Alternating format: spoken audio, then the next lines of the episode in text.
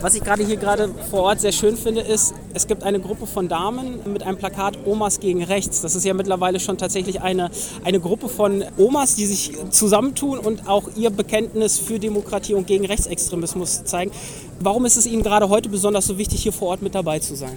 Ich denke, heute ist besonders wichtig, dass wir alle äh, dabei sind, weil ähm, ja, die Nazizeit darf einfach nicht wiederkommen. Und jeder Mensch ist hier gleich, ob er nun schwarz oder wie wir normalfarben sind. Es ist wichtig, dass es so bleibt.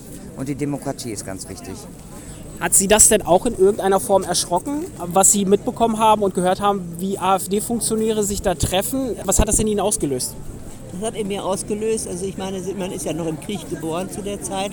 Man hat also dann wieder Schreckensszenarien miterlebt, innerlich, und hat gesagt, das kann doch nicht sein, dass manche, dass man, dass die Leute sowas vergessen haben. Da so etwas darf nie wieder sein.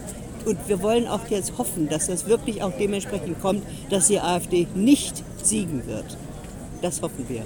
Wenn man sich das jetzt in der ganzen Woche anschaut, was hier alles passiert ist, wie viele Millionen von Menschen tatsächlich auf die Straße gegangen ist, ist das etwas, was in Ihnen auch ein bisschen Hoffnung auslöst, dass es jetzt scheinbar eine Gruppe von Menschen gibt, viele Gleichgesinnte, die sagen, das machen wir so nicht mit?